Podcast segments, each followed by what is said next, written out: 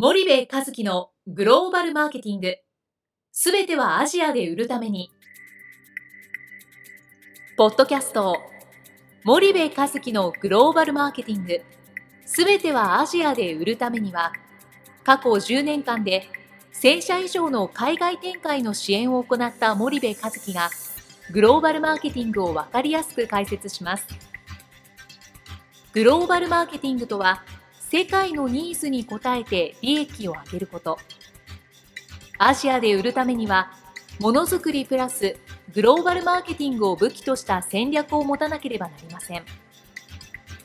日本には素晴らしい企業が多く存在します。その企業とともにアジア市場を目指したい。再び、ジャパンアズナンバーワンと呼ばれる時代を作りたい。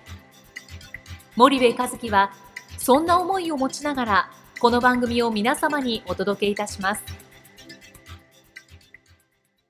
こんにちは、ナビゲーターの東太郎です。こんにちは、森部和樹です。じゃあ、森部さん、はい、あの、引き続き質問、はい、コーナーでいきたいと思うんですけども、はい、もう一つ質問が来てるのが、はい、消費財メーカーが海外で成功するために最も重要なことは、はい、どのようなことですかということで来てるんですが、はい、この辺はどうでしょうか？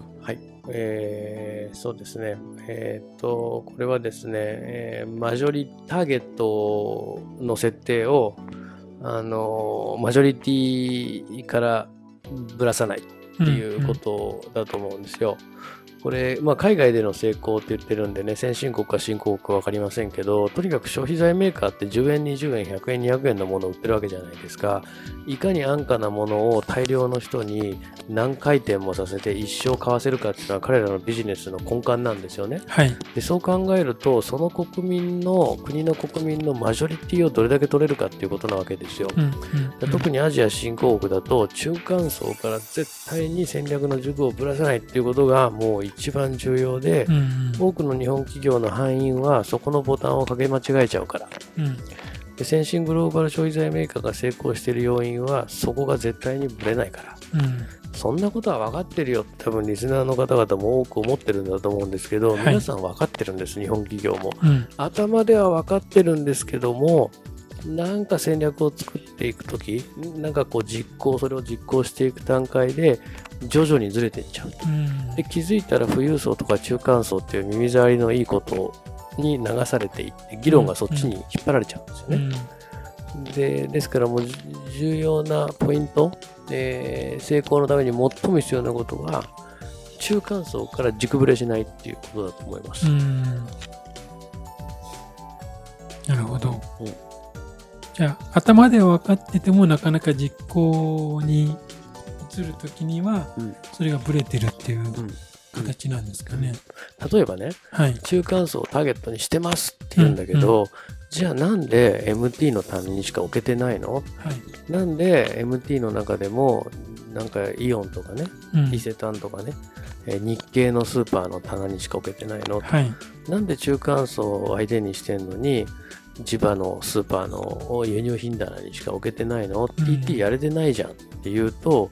結局、その自分たちの商品が高いから置けないわけですよ。うん、中間層をターゲットにしてるんだったらなんでそこを変えないの？と。はい中間層をターゲットにしてるんであれば自分たちが何をいくらで売りたいかじゃなくて中間層が何を求めてていくらだったら買えるのかって考えて製品開発しなきゃいけないわけですよね。はい、でそれがそもそもできてないそれが中間層を考えてないってことでしょっていうことなんですよ。で、えー、売り場だってね自分たちが置きやすい売り場それは当然イオンでしょう。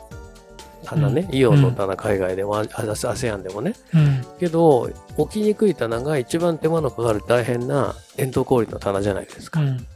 うん、でも、中間層にとって一番買いやすい棚ってどこですかって言ったら伝統小売の棚ですよね、うん、だって自分たちの住んでるところのすぐ近所にあるわけだから、はい、そうするとプレイスだって中間層がどこで買いやすいのかっていうことを考えないといけないし、うんうん、プロモーションだって打てないわけですよ日本企業は、だってえー、商品高くて、えー、富裕層しか行かないようなところに置いてるから少数のごく限られた人しか買わないから、はい、マスマーケティングでプロモバーンってマスプロモ打ったってあのコンバージョン悪いじゃないですか、うんうん、でそうするとプロモーションも打てないと、うん、こういうこの悪循環になっちゃうんでこれをたどっていくとね一番最初のボタンの掛け違いってどこで起きてるかって言ったらやっぱ中間層で起きてるんですよ、はい、だからこの中間層っていうことはすごく重要でで、このことはね、ほんとしつこく言いたいんだけどね、えっ、ー、と、結局ね、うちの商品は高い原材料を使って高い技術力でいい品質を維持してるから高くて当たり前なんだ、みたいなね。うん、これで、えっ、ー、と、消費財みたいなね、FMCG の世界で戦ってるのにね、何かその中間層に飛び込むっていうことは、あその競合がたくさんいる雑多な中で同じ次元の競争をすることなんだってこう捉えるんですよ、うんうん、けどそこで勝つことが FMCG のビジネスの本質じゃないですか、はい、その100円200円のものをいくら高級だって言ってもですねそれは1万円2万円の洗剤にはならないし、うん、1万円2万円の菓子にはならないし1万円2万円の食品にはならないわけですよね、はいどれだけ、えー、たくさんの人にたくさんの量を長い間食べてもらうかっていうことが重要だし使ってもらうかっていうことが重要なので、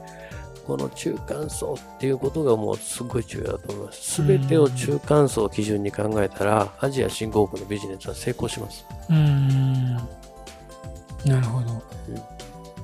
じゃあその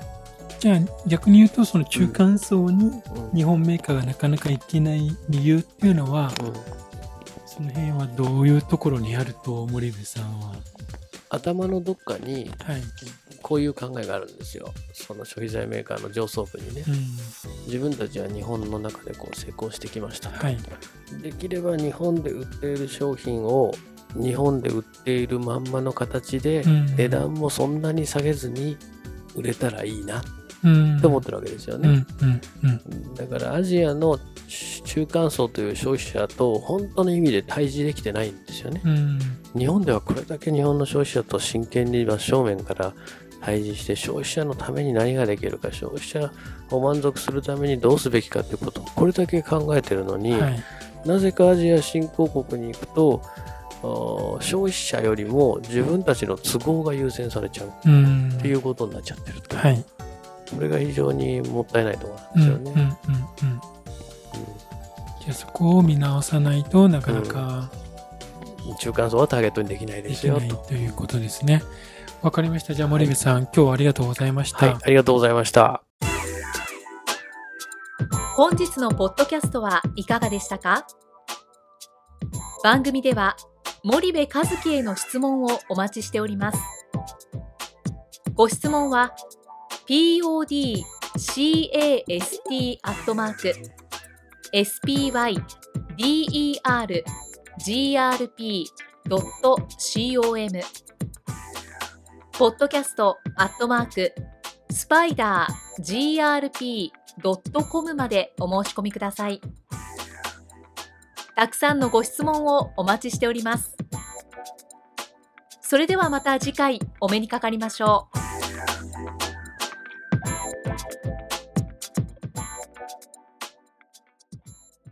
森部和樹のグローバルマーケティング。この番組はスパイダーグループの提供によりお送りしました。